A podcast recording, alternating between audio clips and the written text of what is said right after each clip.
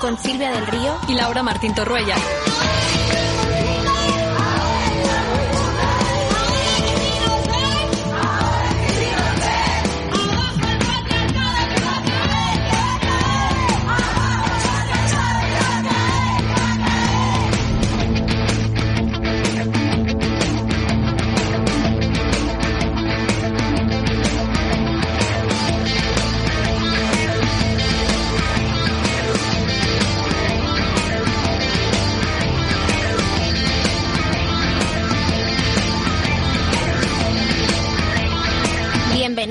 Patriarcado, el podcast feminista que se ríe del patri y pretende dar voz a un montón de mujeres que luchan todos los días por derrotarlo. Soy Silvia. Y yo Laura, y así empieza Patriarcado.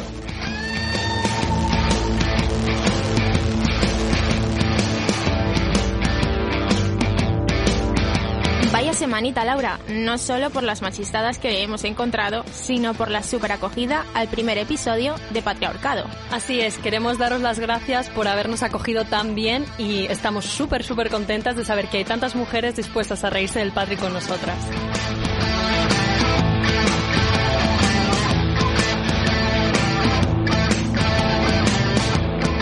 Y hablando de reírse del patri, hoy ha venido a divertirse a Patriarcado Nerea Pérez de las Heras, autora de Feminismo para Torpes. A ver, tía, cálmate, porfa, que no somos ni pretendemos ser cierto programa que lleva invitados para blanquear su discurso machista, homófobo y racista, entre otras muchas cosas. Vale, vale, vale. Lo siento muchísimo. Prometo por el feminismo radical que no volverá a ocurrir. Un besito, Pablo. Tía, pero que te pasas el podcast mandando besitos a machirulos.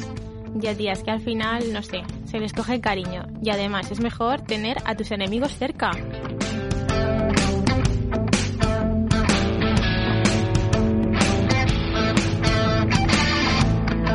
Pero si hay alguien que es que no se siente nada, pero nada mal por publicar machistadas es Yodona. Spoiler, nos lo han confirmado. Sí que son un medio machista. Ya ves, Laura, entre los escotes millonarios de los Oscar y la alta dosis de seducción, me pregunto si sería algún premio.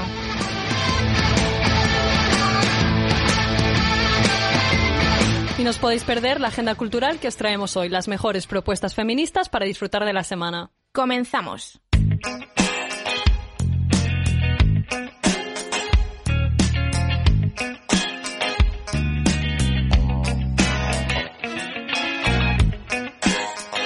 Hay semana sin machistada. Dime de qué tamaño tienes el pecho y te diremos si estás a la moda o no. Eso es lo que plantea el portal de información El Ciudadano. Si tienes el pecho pequeño, estás de suerte. El 2020 es tu año. A ver, El Ciudadano. La verdad es que con ese nombre tampoco prometía mucho. Desde que lo he leído no, no levanto cabeza. Eh, mis pechos no están a la moda. Eh, Laura, ¿qué puedo hacer? A ver, Tú no te rayes, que el artículo al final acaba diciendo que lo más importante es quererte a ti misma tal y como eres. Vamos, que es que Mr. Wonderful, Mr. Wonderful se coló ese día en la redacción. Ah, vale. Eh, o sea que de la presión que sufrimos por parte de la sociedad para encajar en un modelo de belleza imposible que nos lleva a no sentirnos bien nunca, pues ya hablamos otro día, ¿no? Pues sí, de los modelos de belleza a los Oscar, que nos queremos alarmar, pero ¿os acordáis de la preguntita que le hicimos a Yodona el otro día? Pues bueno, como antes os hemos adelantado, la respuesta ha sido bastante clara. Sorpresita, sí son machistas. ¿O es que no había algún titular mejor que Los escotes millonarios de la noche de los Oscar? Pero vamos a ver, Silvia, claro que sí. Alta dosis de seducción en la alfombra roja de los Oscar. Bueno, Laura, ¿y qué me dices de los vestidos de infarto de la fiesta post-Oscar? A ver, infarto es lo que me va a dar a mí si sigo leyendo esto, basta, por favor.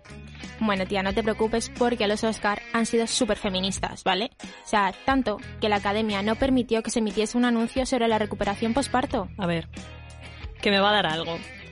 Es que el anuncio estaba dirigido por una mujer o algo, porque vamos, parece que a la academia eso de las mujeres directoras como que no le gusta mucho. Es posible. A ver, os recordamos que en la historia de los Oscars solo una mujer ha ganado el premio a mejor dirección. Pero en este caso es porque el anuncio era demasiado explícito para la ABC y la academia. Ah, vale, vale, entonces no pasa nada. Vamos a ver, voy a hacer un poco de números. 92 ediciones de los Oscar y 5 mujeres nominadas a mejor directora.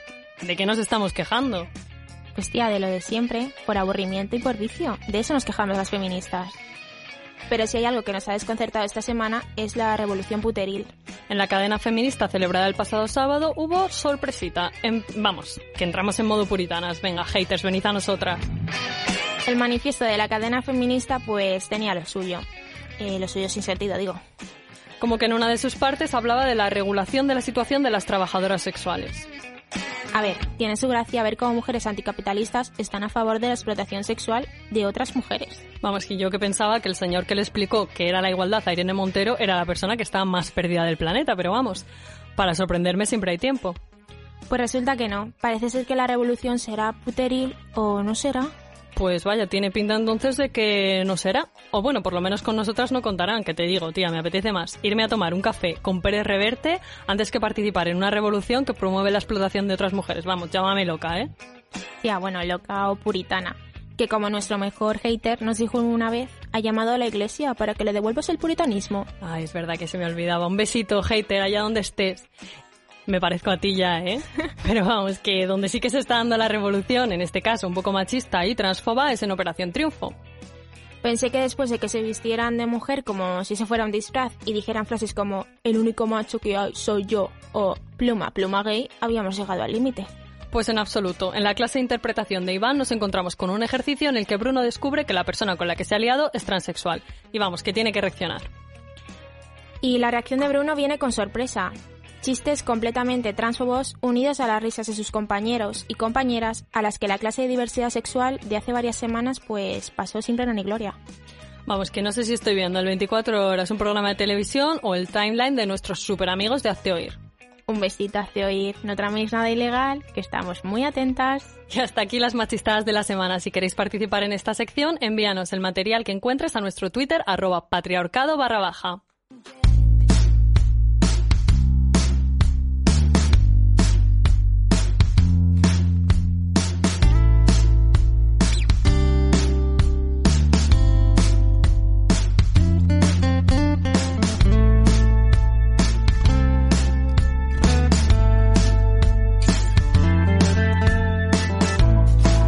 Tenemos con nosotras en el estudio a Nerea Pérez de las Heras. Bienvenida, Nerea. Hola, ¿qué tal? Gracias. Para quien no la conozca, Nerea es periodista, feminista y humorista. Es la autora de Feminismo para Torpes, libro, serie de vídeos y obra de teatro que critica las actitudes machistas de la sociedad, pero siempre desde el humor. Bueno, Nerea, cuéntanos qué es Feminismo para Torpes. Em, ah, mira, ahora que escucho lo de humorista, periodista, feminista, qué cacofónico queda. Esto lo voy a cambiar, no sé dónde está, pero lo tengo que corregir, porque además no es del todo verdad, porque bueno, eh, me preguntas qué es feminismo para torpes. Feminismo para torpes es empezó queriendo ser una especie de conferencia pedagógica en la que yo mm, trataba de explicar cosas que otras feministas me habían explicado y que yo por fin había entendido sobre las desigualdades y, cómo, y sobre cómo funciona el mundo de manera muy sencilla y mm, eh, como intentando construir una especie de caja de herramientas de autodefensa intelectual para personas feministas. Y, eh, y, eso los, lo hice con, a través del humor y de la comedia porque era como mejor sabía hacerlo y porque es mi manera de comunicar. Entonces me convertí de chiripa en humorista. Entonces lo, de humorista es como que creo que soy comunicadora eh, con salero. Bueno, vamos a ver. y nada, Feminismo para Torpes empezó siendo una obra de teatro, una conferencia performativa que me dijo una vez un amigo galerista, que me, gusta mucho eso, conferencia performativa, y luego se convirtió en unos vídeos para el país con la misma temática y luego en un, en un libro. Y bueno, Nera, tenemos un drama porque, y a ver si nos ayudas a, solucionarlo. voy a intentarlo. Porque, ¿qué hacemos con esas personas que están a favor de la igualdad, pero que el término feminismo les chirría? ¿Qué podemos hacer con ellas? Pues que eh, es que eso, claro, es que eso es parte del problema, porque ya para empezar, si el término feminismo te chirría y estás a favor de la igualdad, em, es que no estás tan a favor de la igualdad. O sea, que lo llevas un poco en la sangre, pero es que estamos así todas. Una feminista, me parece que era Concha Roldán, eh, una filósofa feminista, decía que, el machismo es como alien, que os acordáis de la peli, que había gente que lo tenía dentro y no se daba cuenta, ¿no? Estaban ahí desayunando en la nave, para arriba, para abajo, tan tranquilas, hasta que un día hacía ¡vaga! y, y, le salía. Em, creo que el, rechazo que produce la palabra feminismo es parte del problema. Eh, la palabra feminismo es necesaria para recalcar que en qué dirección se produce el escalón de desigualdades, que es eh, hombres arriba, mujeres abajo. Y este escalón de desigualdades pues es fácilmente comprobable eh, solamente echando un vistazo al mundo, ¿no? Viendo eh, cómo son los jefes de Estado, cómo son las personas que sustentan el poder, que generalmente son hombres blancos heterosexuales, y cómo son las personas que viven en precario, las personas que hacen el trabajo gratuito y doméstico, em, y bueno, en general las personas que sufren eh, falta de derechos todavía básicos en muchísimos países del mundo eh, y actitudes y prejuicios em, más soterrados o más sutiles en lugares donde se supone que las libertades y la igualdad están garantizadas, como por ejemplo nuestro país. Hablemos ahora de otro término que tampoco sabemos muy bien qué hacer con él, que es el empoderamiento femenino, que ahora más que, que reclamarnos los espacios que también son nuestros, parece una moda, ¿no? De, creada por, por, una marca como Zara, en fábricas donde sus trabajadoras están de todo, menos precisamente eso, empoderadas. Qué lío de empoderamiento, qué poco me gusta a mí esa palabra, qué poco me gusta. ¿Cuál es la trampa del empoderamiento? Bueno, toda, toda. El empoderamiento al final es que es un timo eh, impresionante, que me, me parece muy bien, ¿no? La intención era buena de hecho, en el, en el programa en las que faltaban, eh, hacía toda una sección sobre la contraposición entre empoderamiento, que me parece una cosa capitalista, que te exige sin liberarte de. o sea, te exige más. Eh, sobre todo en el mundo corporativo, sin liberarte de todas las labores tradicionales, con la contraposición con poderío, que al final es mm, seguridad en una misma, eh, beberse la vida a tragos, estar a gusto, ¿no? Contigo misma y, y bueno, y hacerte valer y funcionar por el mundo tranquilamente. A mí me parece que se ha abusado un poco de, de la palabra y del concepto de empoderamiento y que además es como, como un concepto muy solitario y que se aplica mucho al sálvese quien pueda, ¿no? Al, a, una especie de, mm, bueno, de, si esto existe, que en realidad creo que, que, son términos contrarios, una especie de feminismo ultracapitalista en el que eh, tú vales tan, eh, o sea, eh, tú, tú, eres feminista porque vales mucho y has llegado muy lejos, aunque sea en un mundo corporativo despiadado o que políticamente no funciona para la mayoría de la gente, para el bienestar de la mayoría de la gente, y tiene un plural complicado. O sea, a mí no me gusta el empoderate, me gusta el empoderémonos. Si no sirve para el bienestar de las personas que tienes a tu alrededor, pues igual te lo tienes que revisar. Siempre. Vuelves el miércoles que viene al Teatro del Barrio por una noche con Feminismo para Torpes y nosotros después de verlo queríamos eh, hacer una pregunta que nos dejó a cuadros. A ver, a ver. ¿Realmente existe un nazi al que te tirarías? No, no, pero me hacía, jo, es que yo no quiero, no voy a decir nada de esto, o sea, no voy a desvelar el chiste. No voy a desvelar el chiste para que la gente venga, que tenemos más funciones en marzo, abril y de todo. Eh, pero no me digáis que el chiste no está bien. Está o sea, no me digáis que el chiste no está bien. Es que aquello fue una revelación que tuve que me levanté y dije, meter yo, no hay ningún nazi al que me tiraría, pero tengo algún que otro amigo eh, que dice unas cosas reprobables y cuestionables de algún que otro político español del panorama actual, que no voy a decir su nombre y que, bueno, pues que tiene sueños húmedos. Que no, a mí no me parece bien. Cada, cada cual con sus parafilias y con sus, y con sus perversiones en la intimidad.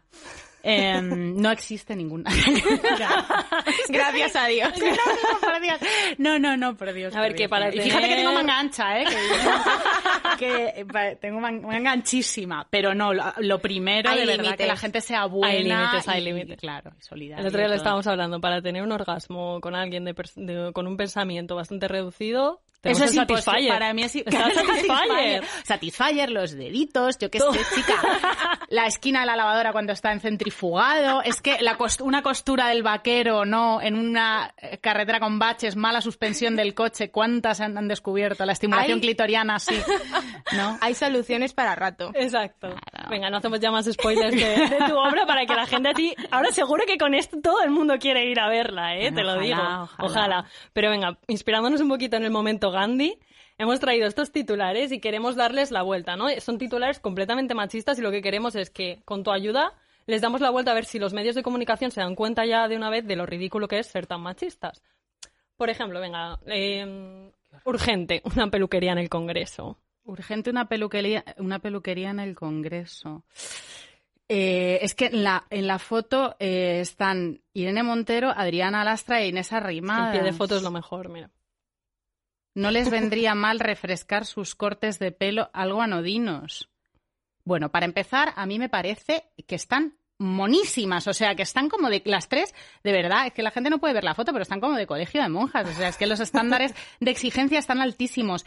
Y luego mm, esto, estaría bien este titular si, si también estuvieran aquí, pues Ortega Smith, que se tiene que pegar un buen rapado porque ya tiene una sombrita rara de pelo, como que empieza a clarear mal. Eh, Pablo Iglesias, que se aprieta un, un poquito la coleta. En fin, que, que fuera un poquito paritaria también la presión social sobre eh, la estética de los políticos y de las políticas. Tenemos es una aquí mierda otro... este es una, es una mierda. nuestro favorito. La peluquería está, está ahora Irene Montero con tres criaturas y con la que tiene encima para, ¿sabes? Para que si el pelo no sé cuándo.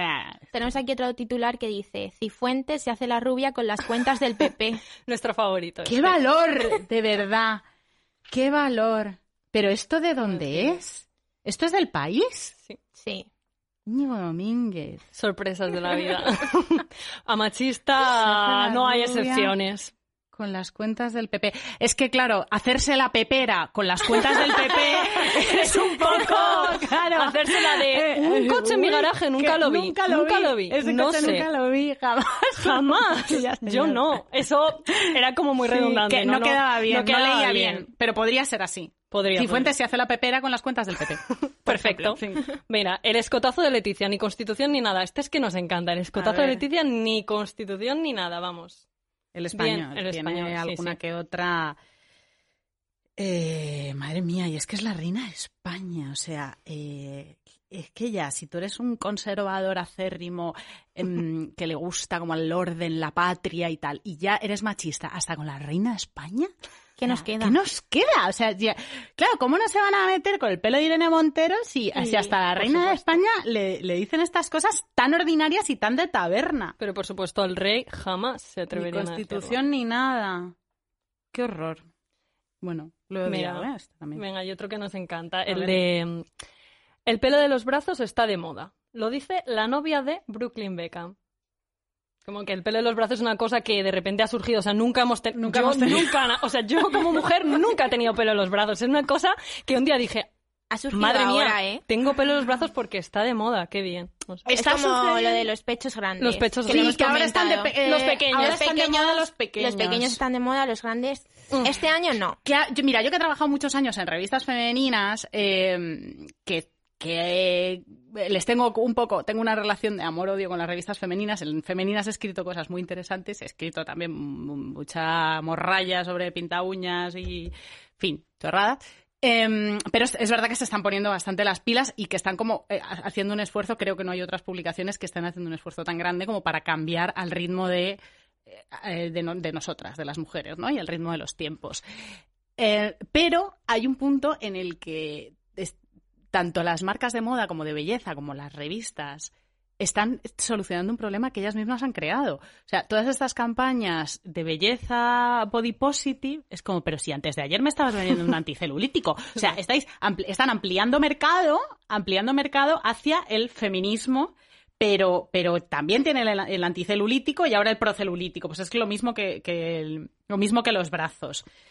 Mm, y, la- y lo dice la novia de que no, esa nena no tiene nombre propio. Ah, la no- ah, que- claro, eso es- fíjate, no había- esa es la guinda del Claro, pastel, claro, la no, novia de. La ¿no? novia de Brooklyn Beckham, que esta chica es famosísima.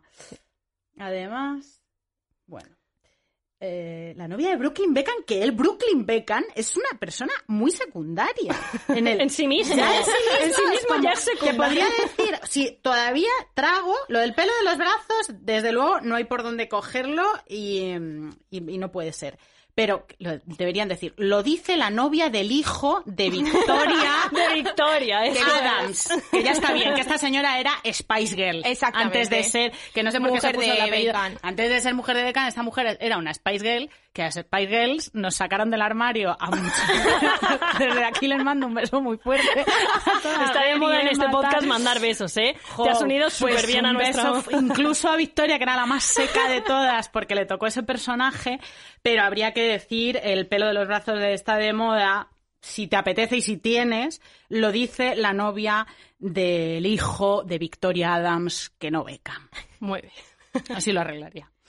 Y bueno, tenemos el último titular que es Cristina Pedroche, helada porno del bosque para un 2019 caliente. Eso lo había leído, eso lo había leído. Toda la polémica en torno al vestido de Cristina Pedroche.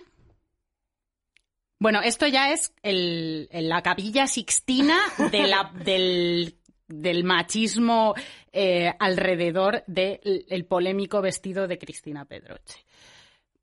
Es que no, no hay nada que me interese menos en el mundo, os lo prometo. O sea, este titular es espantoso. A la porno, es que no se puede decir, es que es eh, un bikini con detalles florales. Ah, sí, ya me acuerdo. Este es del año pasado, no de este que era, sí, que se suponía que estaba haciendo de Letitia Casta en el, en el desfile y de San Logan. Sí, San Logan levantaba la cabeza y viera este homenaje que le hicieron. No me interesa para nada este debate. No me interesa ni como eh, antifeminista ni como profeminista. Rara vez, rara vez, y esto así lo digo en general eh, y como advertencia, lo que eh, lo, lo que le gusta mm, lo que le gusta al patriarcado, o sea, lo que le gusta al sistema, lo que es canónico, lo que es aceptado, lo que hace que te abran todas las puertas, rara vez eso es compatible con el feminismo, ¿no? Siempre el feminismo tiene un punto de incomodidad, eh, tanto para la que lo lleva por delante como para el que lo ve. Porque si no, las cosas eh, seguirían igual, ¿no? ¿no? Si no hubiera un, un componente de cambio, de subversión, de desafío, de pues no, no, no funcionaría como revolución, al fin y al cabo, ¿no? Si todos, todos los que te ven aplauden y dicen, ah, mira, se le ven, es un tanga de lentejuelas feminista. Vaya. Sí, Es un tanga de lentejuelas, ¿sabes? No le des más, te metas en ese jardín porque no te vas, vas a salir bien. En tiempos de PIN parental, de un movimiento contra el 8M por nuestra amiga Monasterio, o gente que nos compara con ETA, ¿cómo podemos ser feministas y no morir en el intento? Porque Eh, wow, Eh, es que lo que estamos viviendo es una reacción y esto ha pasado muchas veces. Si ves la historia del feminismo, mm, a cada oleada de acción y de cambio, que además eh, cada etapa del feminismo ha cambiado profundamente la sociedad en su conjunto, ha venido una etapa de reacción. Mm, después de la Revolución Francesa, el Código Napoleónico, eh, más adelante, pues, eh, la, no sé, os pongo ejemplos de la Segunda Guerra Mundial, las mujeres se incorporan al mercado laboral, luego viene este ama de casa idealizada con la falda de en grandísima, ¿no? Estas de Mad Men de los años 50, y se recupera la figura de la mamá tradicional, se idealiza a las madres. En los 80, después de toda la revolución sexual de los 60, los 70, en los 80 hay otro momento de reacción machista eh, en el que lo que se publicita eh, es que mm, ya estamos en un momento de igualdad, entonces las feministas son unas pesadas y, y además no nos compensa ¿no? la lucha, porque te vas a quedar sola, porque trabajan el doble, porque te quedas soltera, porque escasean los hombres, porque eres infeliz. Y el momento que estamos eh, viviendo ahora, el, como decías, pin parental, antifeminismo declarado, viene porque estamos en un camino de cambio, o sea, estamos en el buen camino. Parte del proceso era despertar al monstruo y que diera la cara. Esto que están diciendo en la tele, en todo el espacio que se les está dando, lo estaban pensando. Y había mucha gente, y vemos que había muchísima gente que estaba de acuerdo y que lo estaba pensando.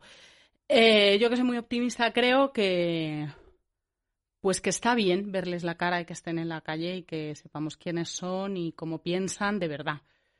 Eh, para poder convencerles, claro, para poder de, en la medida de lo posible es muy difícil debatir con esta gente porque no hay un consenso mínimo a partir de los derechos humanos, pero en la medida de lo posible, bueno, pues se les puede, se les puede eh, combatir o manejar o gestionar cuando están fuera del armario.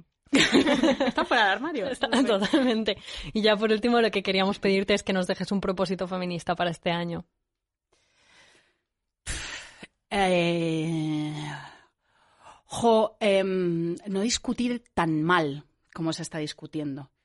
Dentro del movimiento feminista, que es muy amplio, muy antiguo, muy hondo y eh, recoge muchos tipos de sensibilidades, de realidades y de identidades diferentes, eh, tenemos que debatir muchas cosas, claro está, pero porque, pues porque esto es una cosa muy seria. Entonces, eh, mi propósito, bueno, mi propósito y mi deseo al final para toda la gente que estamos implicadas en esto es que intentemos hacerlo de manera más tranquila, más empática, más sorora y más, eh, diferente, ¿no? Sin utilizar el autoritarismo, ni el porque lo digo yo, ni el, no sé, la flexibilidad. Flexibilidad y cariño en el debate nuestro, que tenemos un, tenemos una batalla grande por delante. Entonces hay que estar unidas, incluso aunque tengamos diferencias, eh, porque creo que en lo básico estamos de acuerdo. Pues Nera, muchísimas gracias por compartir este ratito con nosotras.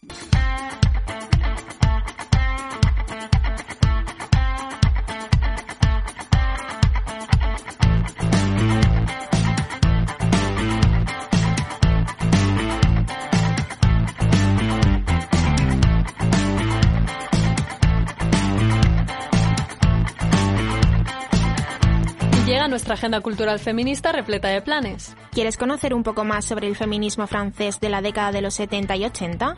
No te pierdas entonces Musas Insumisas en el Museo Reina Sofía hasta el 23 de marzo. Si quieres saber cómo fue el papel de la mujer en la posguerra española, te recomendamos La historia silenciada, Literatura, Mujer y Posguerra, un libro escrito por Margot Chamorro que se presenta el 18 de febrero a las 7 en la librería Traficantes de Sueños. ¿Sabías que la primera persona en descubrir un cometa fue una mujer?